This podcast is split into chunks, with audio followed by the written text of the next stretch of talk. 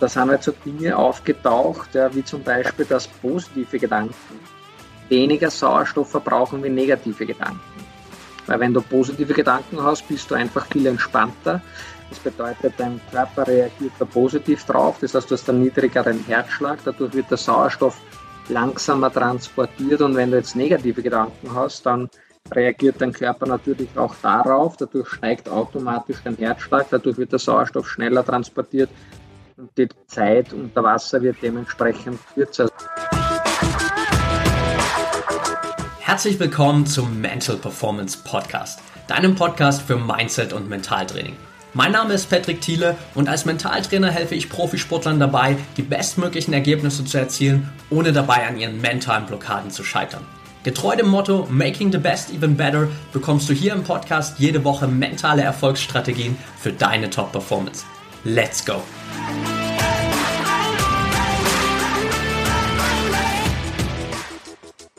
Welcome back hier im Mental Performance Podcast. Heute mit Christian Redl. Schön, dass du dabei bist, Christian.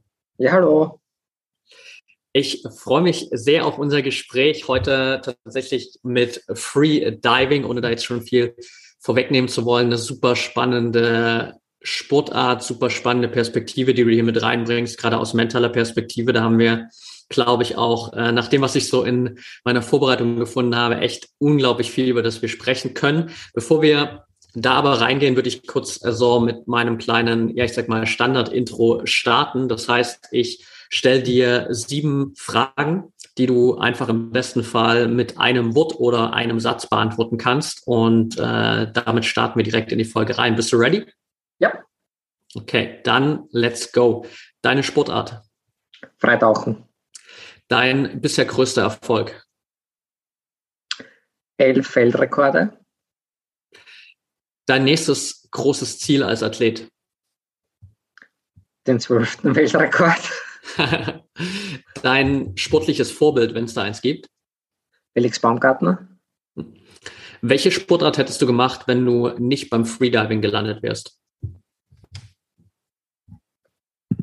Puh, gute Frage. Ähm, irgendwas im Element Wasser auf jeden Fall.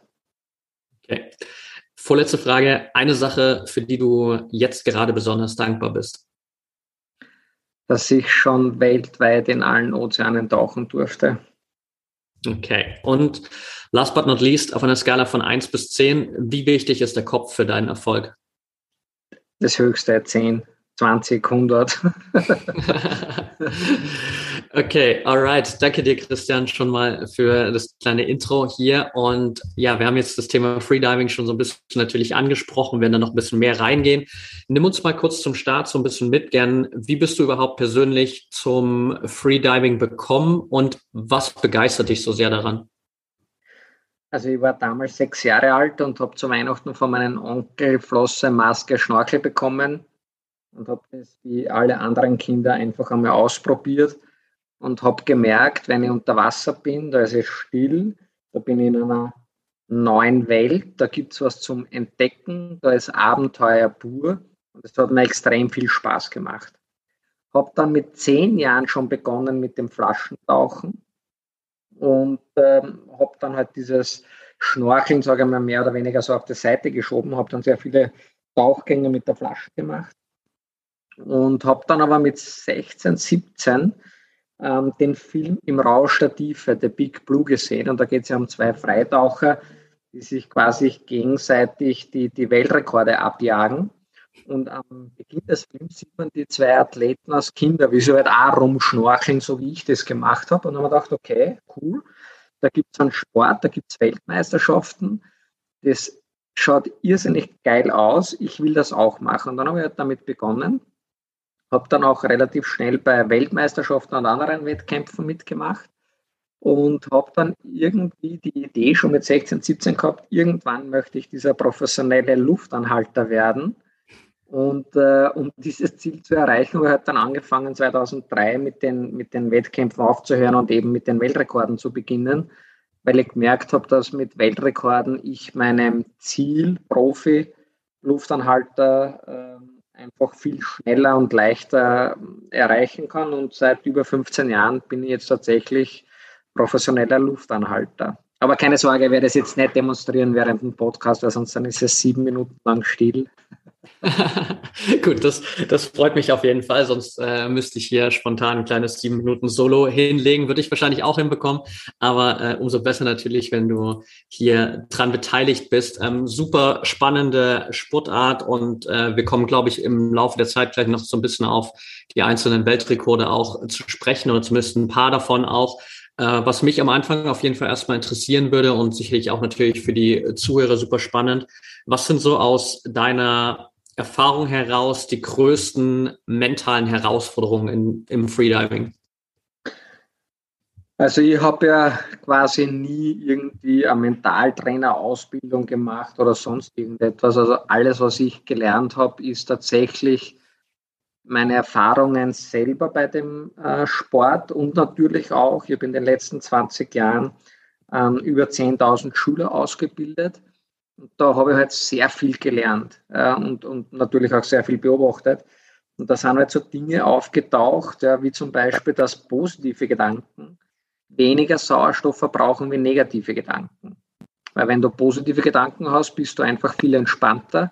Das bedeutet, dein Körper reagiert da positiv drauf. Das heißt, du hast einen niedrigeren Herzschlag. Dadurch wird der Sauerstoff langsamer transportiert. Und wenn du jetzt negative Gedanken hast, dann reagiert dein Körper natürlich auch darauf. Dadurch steigt automatisch dein Herzschlag. Dadurch wird der Sauerstoff schneller transportiert.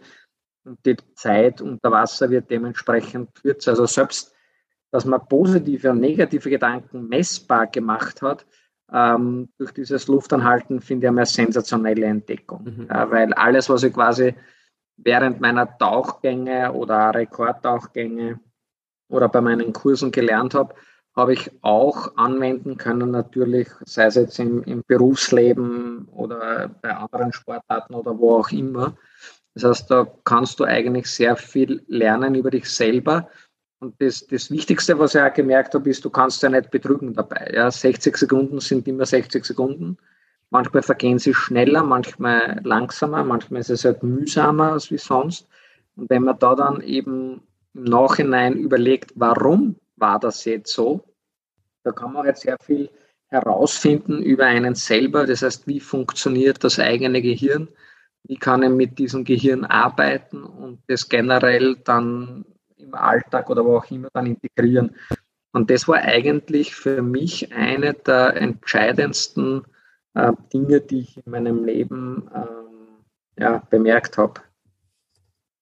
Super spannend. Also sicherlich ja auch nicht nur für Unterwassersportler sozusagen, sondern auch für andere einfach dieses Takeaway mitzunehmen dass positive Gedanken weniger Sauerstoff verbrauchen als negative, weil das kann sich natürlich ähm, oberhalb der Wasseroberfläche genauso äh, positiv oder eben auch negativ auswirken auf äh, die eigene Leistungsfähigkeit und super, super spannender Punkt auf jeden Ganz Fall. Genau, man, man, hört ja das immer wieder, ja, und, und es gibt ja viele Mentaltrainer, die das erzählen, aber das, das was ich halt gemerkt habe, ist, äh, wenn man das jetzt hört, kann man das jetzt glauben oder eben nicht. Aber wenn du die Erfahrung selber machst, dann, dann erlebst du es ja auch selber und dann merkst du das auch selber.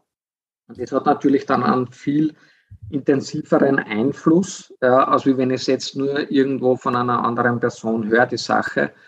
Und nachdem mich das so fasziniert hat, ähm, bin ich dann sogar noch einen Schritt weitergegangen und habe dann gesagt, okay, ich bin jetzt nicht der Typ Athlet, der jetzt einfach sportlich ähm, erfolgreich sein möchte, unter Anführungszeichen. Also ich habe keine Weltrekorde aufgestellt, wie es normalerweise so üblich ist, dass du ins Hallenbad gehst und da halt einfach so weit wie möglich tauchst, mhm. sondern ich habe das Ganze dann eben zuerst durch einen Zufall auch wieder ähm, auf die Spitze getrieben, weil ich einfach gesagt habe, okay, wenn ich jetzt im Hallenbad tauchen gehe, und davon bin ich felsenfest auch überzeugt, da kann jeder Weltrekordhalter werden. Ja, also jeder der Lust hat, Weltrekordhalter zu werden, in welcher Sportart auch immer, der kann das. Ja, wir kommen alle gleich auf die Welt, davon bin ich überzeugt. Und wenn du dann aber die Sache entdeckst, entdeckst, für die du brennst, für die Leidenschaft da ist, ähm, und du dann dementsprechend trainierst und motiviert bist, dann wirst du irgendwann einmal Weltrekordhalter sein. Ja, das geht gar nicht anders. Ähm, beim einen geht es vielleicht schneller, beim anderen dauert es ein bisschen länger, aber jeder kann das. Also ich habe jetzt auch keinen dritten, vierten Lungenflügel oder Kiemen hinter die Ohren. Ähm, ich habe eine ganz normale Lunge, also ich mache das halt jetzt eigentlich schon seit, seit äh, ja, 30 Jahren auf einem sehr hohen Niveau. Und da wäre es eigentlich schade, wenn man dann nicht gut ist. Ja? Und ähm, das ist jetzt so. Und das, was aber ich halt gemerkt habe, ist, dass mich halt dieses Mentale besonders reizt und deswegen habe ich dann angefangen, eben die Weltrekorde im Tauchen unter Eis aufzustellen oder in Höhlen. Weil im Unterschied zum Hallenbad ist es so, du hast beim Eis ein Einstiegsloch und ein Ausstiegsloch und unterwegs gibt es jetzt eben keine Möglichkeit aufzutauchen, weil das ist ja die Eisdecke über meinem Kopf. Und äh, das heißt, du musst da hundertprozentig sicher sein, dass du körperlich und geistig auf der anderen Seite ankommst. Sonst brauchst du solche Tauchgänge gar nicht erst probieren. Und das klingt jetzt natürlich als super dramatisch und gefährlich. Ich habe aber dann natürlich immer einen Sicherungstaucher dabei, äh, immer meinen Arzt dabei. Und wenn dann was passiert, können die sofort einschreiten. Aber da habe ich halt gemerkt, dass gerade beim Freitauchen, man sagt auch Apnoe-Tauchen dazu, eben diese mentale Komponente wie bei kaum einem anderen Sport ist, dass es wirklich, sagen wir mal, zu 90 Prozent tatsächlich im Kopf entschieden wird. Und das war eigentlich immer diese größte Faszination für mich dabei. Ja, mega gut. Also gerade der Vergleich ist, glaube ich, natürlich super nachvollziehbar im Hallenbad kannst du halt natürlich auch, wenn es, wenn es nicht mehr geht, jederzeit auftauchen und äh, unter einer Eisdecke gibt es dann halt im, sage ich mal, Extremfall nur das eine Ausstiegsloch oder halt die Alternative dann, äh, sich auf den Rettungstaucher zu verlassen. Aber da hast du natürlich nochmal eine ganz andere Herausforderung. Wie war das für dich beim allerersten Rekordversuch oder bei dem allerersten Rekord, den du aufgestellt hast, jetzt aus heutiger Perspektive, ganz paar Jahre später, ich glaube 2003 hast du den ersten Rekord ja. aufgestellt, wenn ich es richtig gesehen habe. Mhm. Ähm, wie war so dieser erste Rekordversuch verglichen mit vielleicht den letzten, den du heute, äh, den du in der jüngeren Vergangenheit hattest?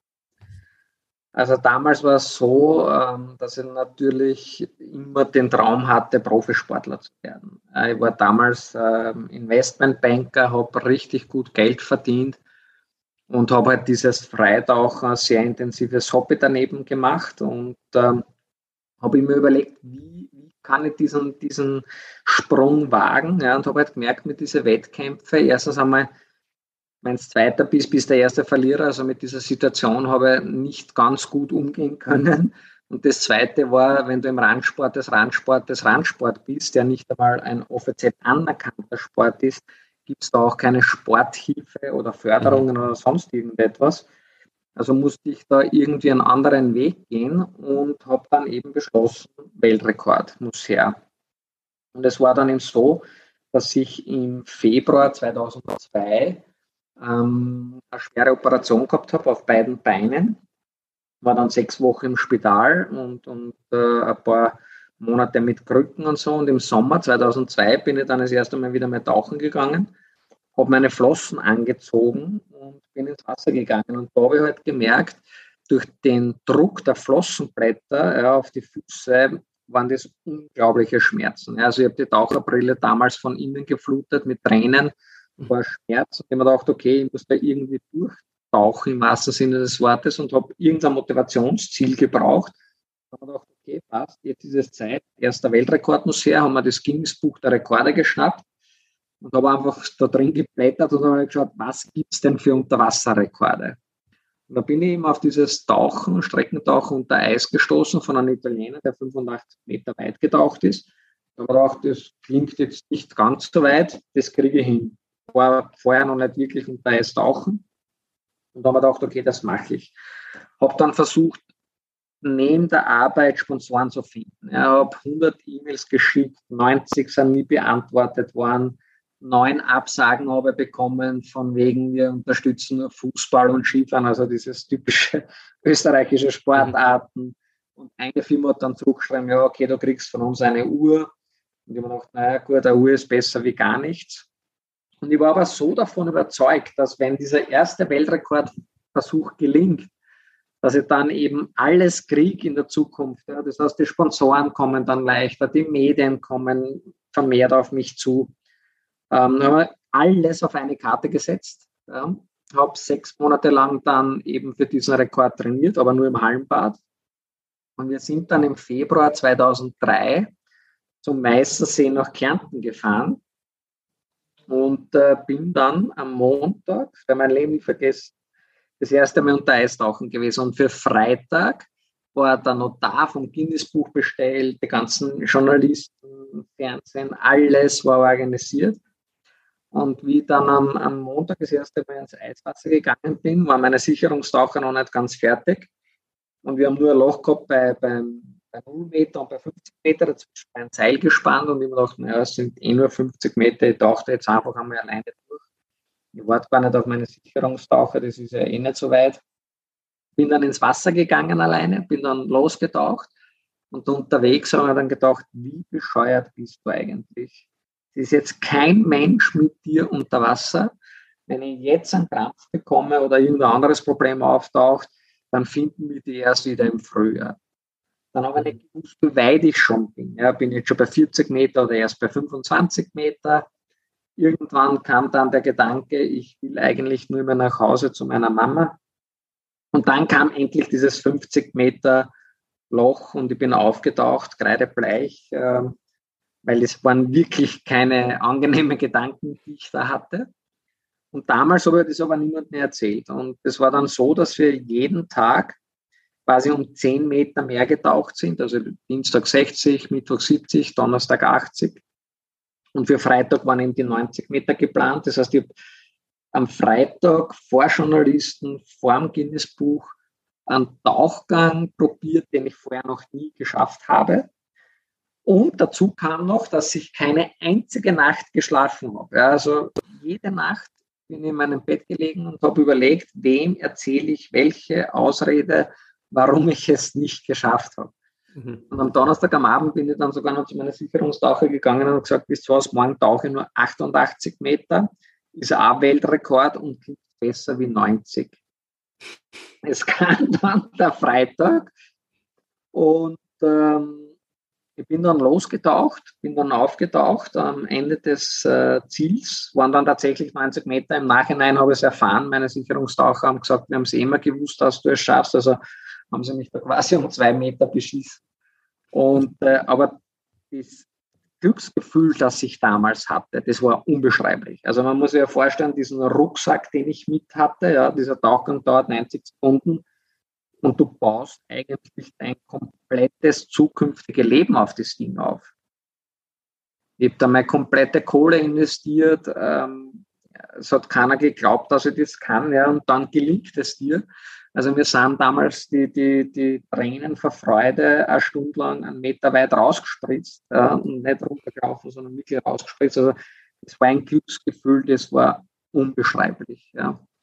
Und ähm, das lässt dann natürlich irgendwann einmal nach. Ein halbes Jahr später wollte ich dann wieder einen Weltrekordversuch machen, weil ich dieses Glücksgefühl wieder haben wollte.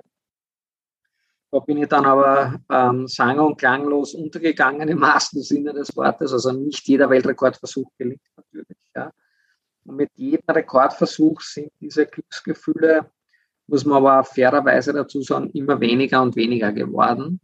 Ähm, aber der erste, der war einfach unglaublich. Ja, nichtsdestotrotz ähm, bin ich froh, dass ich halt die anderen Weltrekordversuche und, und teilweise heute auch geschafft habe, gemacht habe. Jetzt nicht mehr aus dieser Emotionalität heraus, aber für andere Dinge sind die halt dann sehr wichtig gewesen. Aber der erste war unbeschreiblich. Also bis, wenn, wenn jemand sowas erlebt hat, dann will er sowas immer wieder haben. Mega Story und äh, was mich auf jeden Fall dabei interessieren würde, wenn du sagst, du hast jetzt so diese Tage vor dem Versuch dann äh, nicht geschlafen, bist dann am Abend davor noch zu deinen Sicherheitstauchen gegangen und wolltest irgendwie um zwei Meter verkürzen.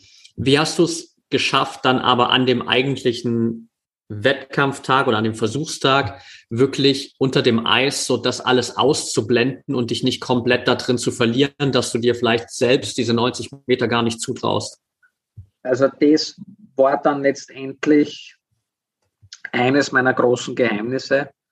Ähm, das habe ich damals zwar noch nicht genau gewusst, wie ich es mache, aber ich habe es halt richtig gemacht. Das heißt, ich habe einen sehr guten Fokus. Ich kann sehr viele Dinge, die um mich herum passieren, sehr gut ausblenden. Mhm. und bin dann auch im Nachhinein draufgekommen, wie das Ganze funktioniert bei mir, ähm, weil ich jemand bin, der halt im Nachhinein immer versucht, Tauchgänge oder was auch immer zu analysieren und zu schauen, warum war das jetzt gut und warum war das jetzt schlecht. Ähm, gemerkt habe ich es aber dann letztendlich bei meinem zweiten Weltrekordversuch. Der war dann, wie gesagt, äh, sechs Monate später geplant im Tieftauchen im, im August 2003 in Zell am See. Und ähm, es hat alles funktioniert für diesen Weltrekordversuch. Ja, wir haben noch mehr Medien gehabt. Wir, wir hatten Sponsoren äh, für diesen Rekordversuch. Ich bin im Training sogar ein bisschen tiefer getaucht, als das geplante Ziel war. Mhm. Und wie dann der Rekordversuch da war, fragt mich der Redakteur zwei Minuten vor dem Tauchgang, na, und wie geht's Ihnen? Schaffen Sie das eh? Sage ich, nein, das ist ja jetzt kein Problem, das ist ein Kindergarten. Ja.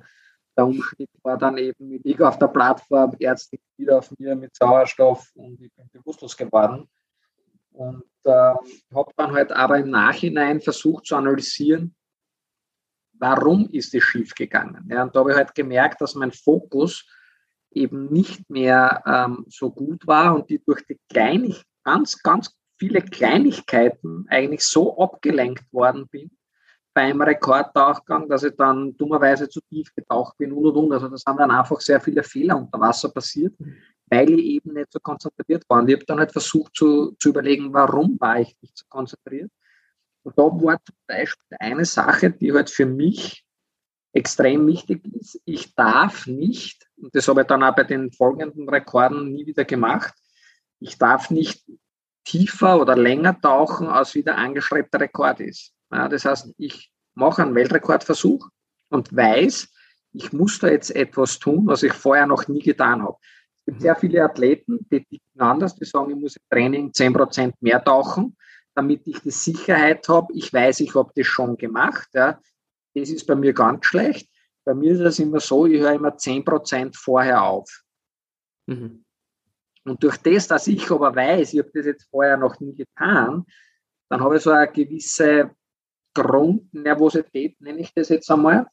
Und die hilft mir aber wieder im positiven Sinne, alles links und rechts auszublenden. Also wenn da jetzt dann hunderte Fans stehen und Fernsehen und, und Journalisten und was weiß ich was weiß, ich sehe die nicht und ich höre die nicht.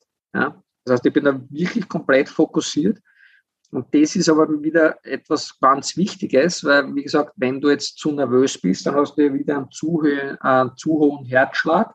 Das verbraucht wieder schneller einen Sauerstoff und dann kann das natürlich, wenn du an die Grenzen gehst, ähm, in einer Niederlage enden, in einer Bewusstlosigkeit enden. Und deswegen ist es halt für mich immer wichtig, äh, generell, was man immer tut, immer zu überlegen, warum war das jetzt gut und warum war zum Beispiel andere Situation nicht schlecht und dann einfach objektiv zu sagen, okay, das sind jetzt meine Lehren draus und beim nächsten Mal versuche ich das halt einfach besser zu machen. Ja, also ich habe durch diese nicht geschafften Rekorde sehr viel gelernt und auch durch die geschafften dann, weil da habe ich ja dann das überprüfen können, ob diese Regeln quasi mehr oder weniger, die ich für mich aufgestellt habe, äh, funktionieren oder nicht. Ja. Und da gibt es halt dann so Regeln wie eine Stunde vor dem Tauchgang gibt es keine Interviews mehr.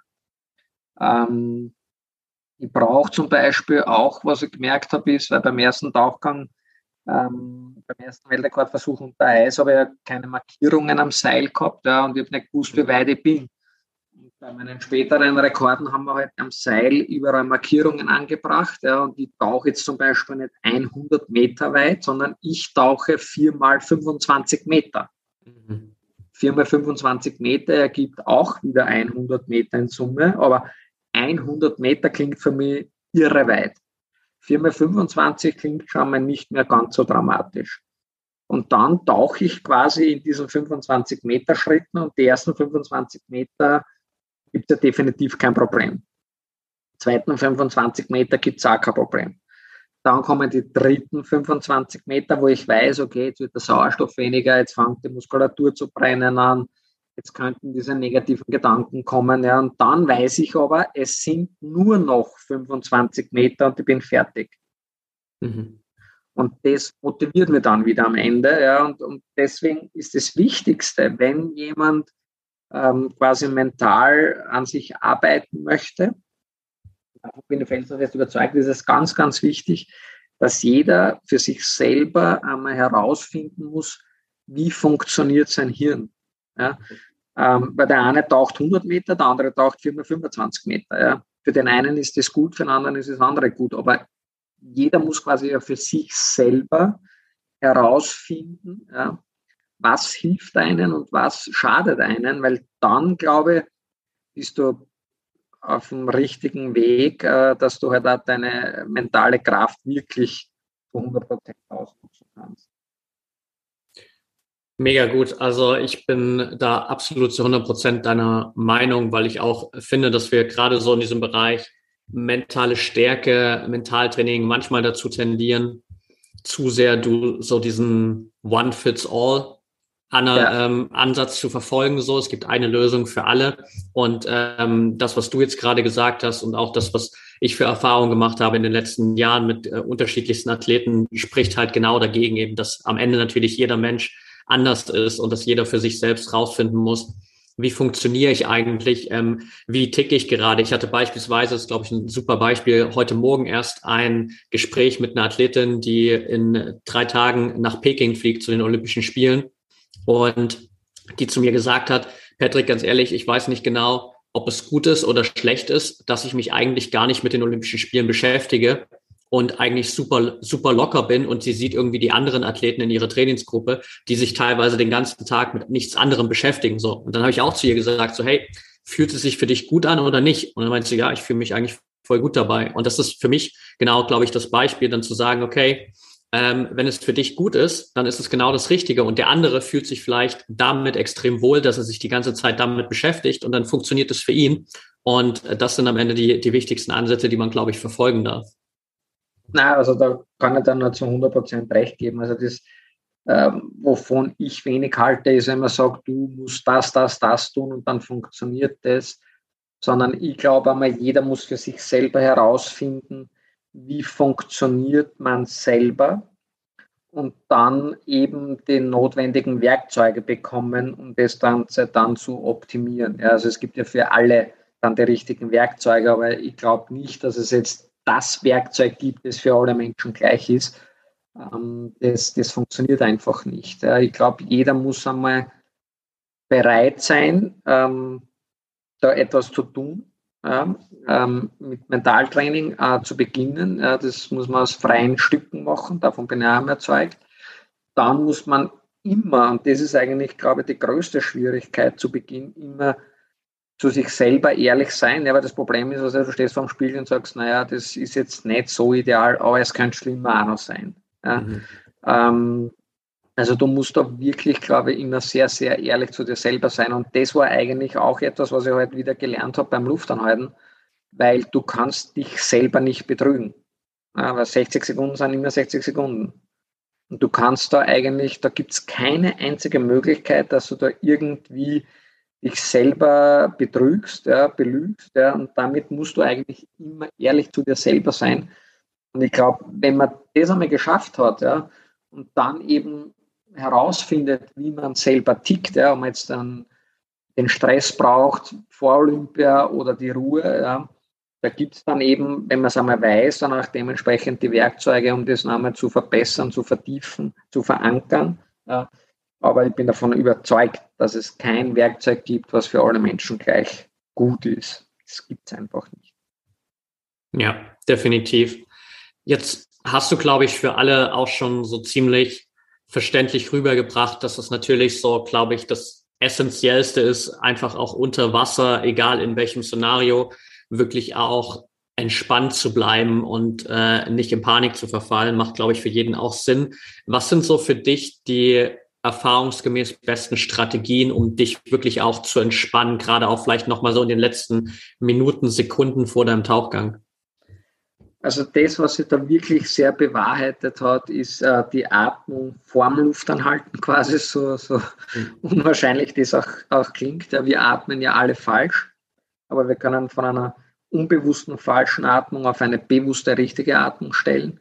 Und ich kann mich ja mit der richtigen Atemtechnik in den Schlaf atmen, ich kann Angst wegatmen, ich kann Stress wegatmen, ich kann die Konzentrationsfähigkeit damit erhöhen kann auch die Erholungszeit nach dem Sport damit dramatisch verkürzen. Das heißt, wenn man das richtige Atmen anwendet, da hat man schon mal einen richtig guten Vorteil, ja, weil durch diese Atemtechniken, die wir da anwenden, und das sind relativ einfach, man muss immer nur einatmen und mindestens doppelt so lange ausatmen, weil beim Einatmen wird ja das Lungenvolumen größer. Dadurch steigt automatisch die Herzfrequenz. Normalerweise atmen wir immer gleich lange ein und aus. Das heißt, das Herz steigt, fällt, steigt, fällt. Und es ist aber immer eine Nulllinie. Wenn ich jetzt aber doppelt so lange ausatme, hat das Herz quasi mehr Zeit, um noch weiter nach unten zu gehen. Und mit jedem Mal ausatmen wirst du entspannter und entspannter. Und damit lässt sich halt eben Angst, Stress und so weiter wegatmen. Und das funktioniert tatsächlich, weil auch das aber natürlich mit dem Luftanhalten wieder messbar gemacht. Und was ich dann mache, ist, dass ich quasi auch ein sehr ritueller Mensch bin. Das heißt, ich ziehe immer zuerst ähm, die rechte Flosse an, dann die linke Flosse. Ich schlage immer meine Faust äh, gegen die andere Hand und dann gehe ich erst ins Wasser hinein. Ähm, das heißt, all diese Abläufe, diese standardisierten Abläufe helfen mir natürlich auch massiv, dass ich entspannt bin. Ja. Und was ich dann mache, ist quasi, ich ähm, gehe den Tauchgang eins zu eins geistig durch, wobei ich alles empfinde, sei es jetzt dann im Kopf oder im Körper. Und wenn ich dann auf der anderen Seite auftauche und das erste Mal quasi Luft hole bei meinem geistigen Tauchgang, ist das das letzte Mal, wo ich quasi im, im echten äh, die Luft hole und dann tauche ich los und dann versuche ich einfach meinen geistigen Tauchgang eins zu eins zu kopieren und dann weiß ich ja schon während dem Tauchgang, dass sich das ausgeht.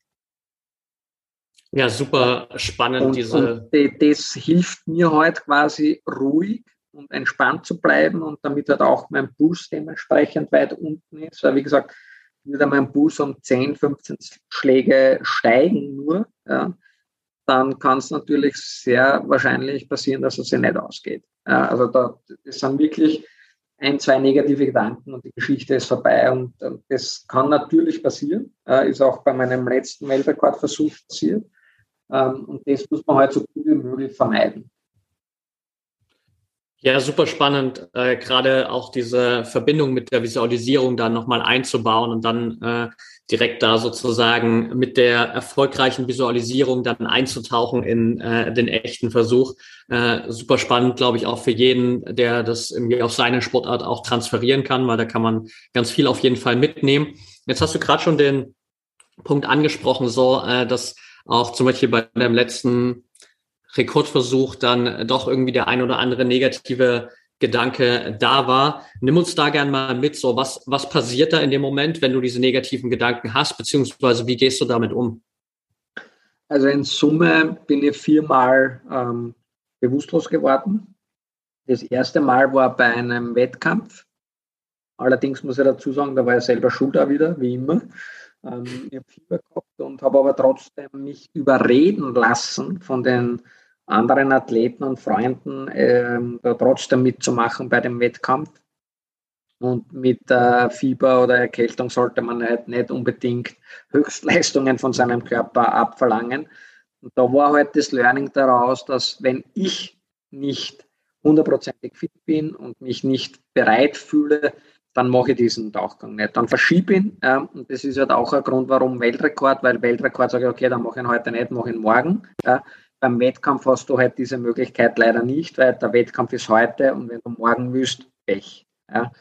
Nichtsdestotrotz war das ein ganz wichtiges Learning, dass ich eben nicht auf die anderen höre, sondern nur auf mich selber. Ähm, beim zweiten Mal, das habe ich erzählt, da war ich halt einfach viel zu größenwahnsinnig, weil der erste Weltrekordversuch so gut funktioniert hat, aber ich glaubt, ich bin unbesiegbar. Ich bin der Aquaman persönlich, ja, schlechte Vorbereitung, also das ist wirklich alles schief gegangen im Nachhinein betrachtet, was nur schief gehen konnte. Wobei, da muss ich auch sagen, da war ich sogar froh darüber, warum hätte der zweite Weltrekordversuch auch so gut funktioniert wie der erste dann wäre er wahrscheinlich so größenwahnsinnig geworden, dass wir heute nicht mehr miteinander sprechen könnten. Weil dann hätte er wahrscheinlich so irgendwas abartig Dummes probiert, ähm, das dann fix ganz schlimm in die Hosen gegangen wäre. Also so gesehen bin ich darüber auch sehr froh. Beim dritten Mal wollte ich unbedingt 100 Meter weit tauchen unter Eis als erster, weil ich über diese 90 Meter geschafft beim ersten Weltrekordversuch. Habe dann einige Jahre gewartet, habe dann zugeschaut, wie ein paar Athleten versucht haben, meinen Weltrekord zu verbessern. Die sind dann alle gescheitert daran und irgendwann habe ich gesagt, okay, pass auf, ich will jetzt unbedingt diese 100 Meter unter Eis Strecken tauchen, weil das ist dreistellig, das ist historisch, das, das, das bleibt auf ewig quasi in den Gedanken, weil ob dann einer 103 oder 105 Meter taucht, ist dann schon egal, aber 100 Meter der erste, das ist so einfach so was Historisches. Mhm. Und wir haben das alles geplant gehabt und sind dann zum Weißensee nach Kärnten gefahren, wo ich mir meine Eisrekorde aufstellen möchte. Und ähm, war strahlend blauer Himmel und ich kriege einen Anruf vom, vom Wetterdienst und die sagen, ja, packt euch jetzt Sachen zusammen, fahrt zu Hause, es kommt jetzt ein Meter Neuschnee. Ja, und ich schaue aus, denke mal, blauer Himmel, was hast du mit der Neuschnee? Never ever. Ja, morgen gehen wir tauchen, alles ist gut. Ne? Am nächsten Morgen wachen wir auf. Ja, ein Meter Neuschnee. Wir haben Zelte aufgebaut am See zum Aufwärmen. Wir sind auf der Schneelast zusammengebrochen. Ja, wir konnten nicht mehr aufs Eis gehen, weil da halt so viel Schnee war. Und eigentlich haben alle gesagt, packen wir die Sachen zusammen und äh, fahren zu Hause. Ja, es waren auch keine Journalisten und nichts da. Und ich habe gesagt, ist was, ähm, egal, wir sind jetzt schon da, wir machen jetzt Training, seriöses Training. Ich mache zwar keinen historischen Weltrekord, also keine 100 Meter, aber egal, es ist ja dann noch da und alles da, ich mache 93 Meter. Mhm. Dann habe ich halt einen Weltrekord mehr, weil jetzt sind wir eh schon da. Ne? Wir haben dann alles vorbereitet und äh, ich bin dann eben losgetaucht ja, und habe aber gemerkt, dass die Situation schon auf den ersten Metern eine komplett andere ist als sonst. Normalerweise wird der Schnee vom Eis befreit, da, da, scheint die Sonne durch, da ist das Wasser grün, da ist es freundlich, da ist es hell, total angenehm. Ja, und durch diese dicke Schneelast, die wir natürlich nicht wegräumen konnten auf 93 Meter Länge, mhm. war es komplett dunkel da unten. Also das war stockdunkel. Ja, und ich habe nichts gesehen. Und das hat natürlich ein bisschen einen Stress verursacht. Ja, und ich bin dann halt irgendwie knapp vorm Ziel bewusstlos geworden. Meine Sicherungstaucher mich dann an die Oberfläche gebracht. Der Arzt hat mir dann versorgt wieder mit Sauerstoff, alles wieder gut. Und äh, alle haben gesagt, naja, es soll halt heute nicht sein. Und ich bin dann ähm, äh, in mein Zelt gegangen, das wir notdürftig aufgebaut haben, wollte mich wieder umziehen und dann sitze ich da so und überlege mir, wenn ich jetzt so nach Hause fahre, und ich quasi mit dieser negativen Erfahrung jetzt schlafen gehe, dann gehe ich nie wieder unter Eis. Ich bin dann nach fünf Minuten zu meiner Sicherungstaucher gegangen und habe sie gebeten, noch eine Stunde zu warten in ihren Anzügen. Ich würde in einer Stunde den Tauchgang gerne wiederholen. Und nach einer Stunde bin ich dann wieder ins Wasser gegangen, habe aber natürlich gewusst, wie die Situation unter Wasser ist und habe dann diese 93 Meter geschafft und es war dann halt ein weiterer Weltrekord, der geglückt ist. Und das war aber für mich auch eine ganz wichtige Erfahrung. Ja. Zum Beispiel heute so, wenn ich ins Wasser gehe und trainiere und mein erster Tauchgang ist für mich gefühlt perfekt gewesen, dann ist mein Training beendet. Mhm. Weil ich immer das, das Wichtigste, was ich gemerkt habe, ist, immer wenn du mit einem guten Gefühl aufhörst, gehst du ja mit dem guten Gefühl schlafen, dann wird das im Gehirn verarbeitet, ja, und ich freue mich ja schon aufs nächste Training. Wenn du jetzt aber eine negative Erfahrung hast, ja, und du gehst mit dieser negativen Erfahrung schlafen, dann speichert sich ja diese negative Erfahrung natürlich ja auch in deinem Kopf ab. Ja. Und dann ist natürlich die Motivation immer mehr so groß, dann macht das Ganze nicht mehr so viel Spaß. Ja, und da ist es dann halt extremst schwierig. Ja. Und ähm, deswegen war das auch eine, eine, ganz großartige Geschichte für mich persönlich ja, in meiner Entwicklung, weil ich einfach gemerkt habe, wie wichtig es ist, dass du quasi immer positiv etwas beendest. Und was natürlich auch cool ist, ich habe dadurch für mein ganzes Team ähm, den größten Respekt auf Lebzeiten, ja, weil ich halt eine Stunde später nach einer Niederlage das ganze Name probiert habe und dann als Sieger hervorgegangen bin. Und ähm, beim letzten Weltrekordversuch wollte ich äh, tieftauchen unter Eis und hat eigentlich alles wirklich super gut funktioniert. und äh, relativ gut ausgeschaut. Ich habe sehr viele Jahre auf diesen Rekordversuch warten müssen, ähm, weil durch die Klimaerwärmung das Eis immer mehr ganz so dick war und immer weniger geworden ist, das Sehen immer mehr ganz so ideal zugefroren ist. Und wir haben da ein ganz kurzes Zeitfenster gehabt ähm, und sind dann zum See gefahren, hat alles gepasst. Das Problem war dann letztendlich, ich bin dann rund auf 71 Meter ähm, und wollte dann auftauchen. Es war total dunkel. Ja, wir haben schon äh, einsetzende Schneeschmelze gehabt. Das heißt, das Wasser ist den Berg hinuntergelaufen und quasi seitlich in den See hineingedrückt worden und dadurch bin jetzt nicht ähm, senkrecht in die Tiefe getaucht, sondern war da schon in einer gewissen Schräge vom Seil. Ja, gesehen habe ich auch nichts. Und wie ich so aufgetaucht bin, habe ich halt das Gefühl gehabt, ja, ich habe mit einem Seil hochgezogen mit meinen Händen und ich hatte das Gefühl, ich greife ins Leere und ich komme nicht quasi ähm, Richtung Oberfläche. Also ich glaube, ich bleibe quasi an dieser Stelle, wo ich jetzt bin. Das ist natürlich ein unangenehmes Gefühl, ja, wenn du das Gefühl hast, du bewegst dich nicht weiter. Und ich habe dann äh, schon relativ früh begonnen, mit meinen Flossen zu schlagen, um eben da weiter nach oben zu kommen. Und habe aber das Gefühl irgendwie nicht losbekommen, dass ich mich nicht weiter bewege. Ähm, ich bin dann natürlich schon aufgetaucht, aber wahrscheinlich viel zu langsam und durch diesen negativen Gedanken äh, bin ich dann kurz unter der Oberfläche äh, bewusstlos geworden das Problem ist, äh, beim Tieftauchen kannst du aber nicht eine Stunde später so einen Tauchgang normal machen. Also da musst du wirklich ähm, eine längere Pause machen, quasi, weil ja das eine, eine Extremsbelastung für den Organismus ist. Äh, deswegen habe ich diesen Tauchgang nicht gleich unmittelbar normal wiederholt und, und ähm, ja, seitdem warte ich halt wieder auf einen guten Winter, um mir auch diesen Rekord wieder äh, zu holen. Das werde ich sicher machen. Ähm, aber da war halt eben das so, dass ich halt gemerkt habe, unter Wasser, hm, das ist jetzt dann nicht so wie geplant. Das hat halt dann eben zu falschen Aktionen geführt und natürlich zu sehr vielen negativen Gedanken und dadurch der höhere Sauerstoffverbrauch. Aber im Nachhinein weiß ich ja wieder, was passiert ist.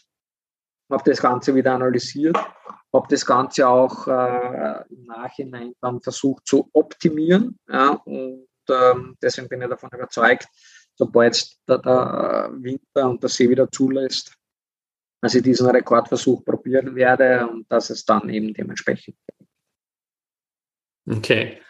Sehr cool. Dann drücken wir dir auf jeden Fall erstmal schon die Daumen, dass es da den nächsten Rekordversuch nochmal gibt und dass da auch alles passt. Ich glaube, super wertvoll auch gerade so diese Erkenntnis aus dem dritten Versuch oder dem dritten Mal, ähm, wo du erst gescheitert bist und dann direkt wieder rausgegangen bist, da auch das einfach so mitzunehmen für das eigene Training, so an diesem Sprichwort, man soll aufhören, wenn es am schönsten ist, ist halt in gerade der Beziehung auf jeden Fall auch was dran, weil man natürlich, wie du schon gesagt hast, dann mit dem positiven Gefühl einfach auch schlafen geht, das nochmal verarbeitet und dann natürlich auch ja ganz anders in den nächsten Tag reingeht, ganz anders in die nächste Trainingseinheit reingeht und Jetzt würde mich am Ende so noch auf jeden Fall eine Sache interessieren. Und zwar hast du ganz am Anfang gesagt, dass äh, so dieses Glücksgefühl, das du beim allerersten Weltrekord hattest, sich nie wieder so richtig eingestellt hat bei den anderen Weltrekorden, die danach kamen. Würdest du sagen, dass so dieses Streben nach immer mehr Weltrekorden, vielleicht auch nach immer extremeren Weltrekorden, auch so ein bisschen davon kommt, dass man versucht, sich dieses allererste Glücksgefühl wiederzuholen? Also zu Beginn definitiv, ja, zu Beginn definitiv, weil das war so unbeschreiblich, dass man das natürlich wieder haben möchte. Ja. Und ähm, ich habe aber, muss ehrlich gestehen, nichts gefunden, was dem nahe gekommen wäre. Ich habe aber auch gemerkt, zum Beispiel beim zweiten Weltrekordversuch, der geglückt ist, hat er das Gefühl einen Tag angehalten. Ja. Beim dritten war es halt nur mehr eine Stunde, beim vierten war es überhaupt gleich wieder vorbei. ja, ähm, aber dafür ändert sich ja wieder etwas anderes. Ja, also zu Beginn war ja die Motivation bei mir, ich will dieser Profisportler werden. Diesen Traum habe ich mir erfüllt und ich muss sagen, also ich bereue hier keine einzige Sekunde. Ja, also ich führe ja das perfekte Leben für mich. Ja, das ist genau das Leben, was ich mir aus Junge immer gewünscht habe. Ja, und, und besser geht's eigentlich gar nicht. Ja, und wenn man das einmal behaupten kann, glaube ich, dann hat man schon sehr viel richtig gemacht im Leben. Und die Motivation für Rekorde, die ändert sich halt dann. Ja, dann geht's halt nicht mehr so ums eigene Ego, weil irgendwann kommst du mal drauf, jeder Weltrekord ist natürlich nur eine Befriedigung für das eigene Ego. Ähm, auf der anderen Seite wieder habe ich halt aber auch gemerkt, durch die Weltrekorde kommst du halt in die Medien und kannst da auf andere Dinge hinweisen. Ja, und für mich ist es halt extrem wichtig, ähm, nachdem mir der, das Wasser, das Element Wasser oder auch die Ozeane so viel gegeben haben in meinem Leben, ähm, möchte ich da jetzt etwas zurückgeben und einfach die Ozeane retten. Ja, und wenn ich halt quasi einen Weltrekord aufstelle, und dann eigentlich über dieses Thema Ozeanschutz reden kann, dann ist halt dieser Weltrekord für mich damit legitimiert. Ja, also ich würde jetzt keinen Weltrekord mehr tauchen, nur um mein eigenes Ego zu befriedigen. Also das, ähm, das, das, der Zug ist abgefahren. Ja, Jetzt hast du eigentlich schon den perfekten äh, Anfang gemacht, um auch so ein bisschen nochmal über dein Seven Oceans Pro äh, Projekt zu sprechen. Ähm, du hast gerade schon gesagt, so dass es einfach für dich auch ein Riesenthema ist, äh, als jemand, der, wie du schon gesagt hast, auch so die sieben Weltmeere gesehen hat da auch was zurückzugeben und da auch sich für den Schutz der Weltmeere einzusetzen. Nimm uns gerne mal so mit, was ist die, die Vision von Seven Oceans und äh, wie kann man dich da vielleicht oder das Projekt vielleicht auch aktiv unterstützen? Also es ist so, dass ich ja quasi das erste Mal schon mit 16 Jahren im Roten Meer getaucht bin und da auch im Mittelmeer. Und ich habe schon als Kind immer die Dokumentarfilme vom Hans Haas und vom Jacques Cousteau gesehen und ähm, habe halt das große Glück gehabt und dafür bin ich wirklich dankbar, dass ich schon fast auf der ganzen Welt tauchen war. Ich war ja am Nordpol tauchen, ich war in Grönland tauchen, in Tahiti, in der Karibik, äh, auf den Malediven, in Asien, überall. Also ich habe das wirklich alles selber erlebt und ich sehe halt auch, wie die Entwicklung der letzten Jahre waren. Und das wird halt immer schneller, immer schlimmer. Und ähm, ich habe dann diese Vision gehabt und es war wirklich eine Vision, dass ich heute halt irgendwie die, den Ozean helfen möchte und habe darin auch meine Lebensaufgabe gefunden. Und da muss ich sagen, also das ist ja noch ein geileres Gefühl, als wie, dass du deinen lang gehegten Traum vom Profisportler äh, realisieren konntest, wenn du den Sinn deines Lebens entdeckt, entdeckst, ja, dann glaube ich, ist das das Höchste, was du jemals erreichen kannst. Also zumindest ist es jetzt im Moment so das Gefühl für mich. Und ich habe halt überlegt, was kann ich tun, weil ich bin jetzt weder äh, Meeresbiologe, Forscher, Erfinder oder irgendetwas. Aber ich bin sehr kreativ und ähm, weiß, dass man mit Emotionen äh, am ehesten etwas erreichen kann und bewegen kann. Und äh, habe da eben die Idee geboren, von Seven Oceans. Ähm, bei Seven Oceans geht es darum, dass ich quasi einen, einen Film drehen werde. Ich hoffe, dass wir jetzt dann jetzt loslegen können. Ja, es war jetzt leider halt durch die Pandemie jetzt nicht ganz so einfach. Ähm, aber die Idee ist, dass wir eben in den Weltmeeren tauchen gehen und auf der einen Seite herzeigen, was passiert, wenn wir die Ozeane schützen und die Schönheit quasi herzeigen und auf der anderen Seite die sieben größten Probleme der Ozeane. Ja, das fängt an mit Überfischung, Sharkfinning, Geisternetze, äh, Korallenbleiche, Plastikmüll und und und. Und das heißt, auf der einen Seite möchte ich das Sprachrohr der Ozeane sein und auf der anderen Seite äh, möchte ich eine Plattform sein für die Lösungen. Ja, das heißt, äh, wir sind ein sehr äh, engen Kontakt mit NGOs, mit Firmen, mit Einzelpersonen, mit Vereinen, die halt irgendwie versuchen, ähm, die, die Ozeane äh, zu einem besseren Ort zu machen. Und auf der anderen Seite versuche ich halt, äh, das Sprachrohr zu sein, weil das Problem ist, du stehst jetzt am Strand, schaust raus aufs Meer und denkst, äh, alles super schön. Ja? Ähm, am nächsten Tag kommst du zum selben Strand, schaust wieder raus aufs Meer, denkst du wieder, alles super schön. Aber wenn du quasi nicht sprichwörtlich unter die Oberfläche schaust, weißt du ja nie, was unter Wasser los ist. Ja, 50 Prozent vom Plastikmüll befindet sich am Meeresboden. Ja, die andere Hälfte schwimmt eben oben. Ja, ähm, wenn du nicht tauchen gehst, siehst du nicht, ob da jemand zum Beispiel in der Nacht in der Mitfischen war und alle Fische herausgebombt hat. Also du musst ja quasi sprichwörtlich unter die Oberfläche gehen und nachdem das halt nicht sehr viele Menschen tun, erleben heute das auch nicht viele Menschen. Und meine größte Vision wäre, dass halt jeder Mensch weltweit ähm, den, Ozean mit meinen Augen für zehn Sekunden sehen kann, weil dann würde da massiv etwas passieren. Ja? Und den meisten Menschen äh, ist ja nicht klar, was passiert, wenn die Ozeane sterben. Ja? Und da sind ja. wir heute halt jetzt gerade leider am besten Weg dahin. Ähm, die Leute sagen zu mir immer, hey, du bist Österreicher, ihr habt ja nicht einmal einen Meerzugang. Ja? Warum schützt du die Ozeane? Ja, die Antwort ist relativ einfach. Jeder zweite Atemzug kommt aus dem Meer. Das heißt, stirbt das Meer, stirbt der Mensch. Ja? Und da bewegen wir uns halt leider darauf hin. Ja? Nur durch das, dass das die Leute nicht sehen, nicht realisieren, passiert doch halt relativ wenig. Ja? Oder zu wenig. Und da möchte ich halt dagegen steuern. Ja, und super. jeder, der halt da sich informieren möchte, kann ganz gern auf die Homepage oder wir sind auch auf Instagram und auf, auf Facebook überall vertreten mit dem Projekt Seven Oceans for the Love of the Ocean. Ähm, also da kann man sich dann äh, informieren über den Status und Fortschritt und so weiter. Okay, perfekt. Ich packe natürlich die ganzen Sachen auf jeden Fall auch in die Show Notes. Ähm, super wertvolle Arbeit, die du da machst. Ich kann es selbst aus eigener Erfahrung nur bestätigen. Ich habe es im Vorgespräch zu dir schon gesagt. Ich erinnere mich noch äh, allein an ein Ereignis extrem gut, als ich das allererste Mal in Australien am Great Barrier Reef tauchen war. Das war jetzt auch schon wieder vor sieben Jahren, 2015. Und wir hatten den ersten Tauchspot da, wo halt wirklich dieses Great Barrier Reef so war, wie man sich das vorstellt, so das sprühende Leben und alles bunt und äh, voll mit äh, allen möglichen Meeresbewohnern. Und dann sind wir eine halbe Stunde gefahren und waren an einem zweiten Spot und da war einfach alles abgestorben, grau, da ist kaum ein Fisch rumgeschwommen. Und allein wenn man das sieht, äh, versteht man, glaube ich, relativ schnell, dass wir da auf jeden Fall was tun müssen. Seitdem sind schon wieder sieben Jahre vergangen und wie du schon gesagt hast, ich glaube, über diese Emotionalität die Leute zu bewegen, weil sie einfach mal gesehen haben, was da wirklich unter der Oberfläche passiert, kann definitiv ein sehr, sehr guter Schritt sein. Also vielen, vielen Dank dir auch, dass du da, so wie du so schön gesagt hast, das Sprachrohr der Ozeane bist.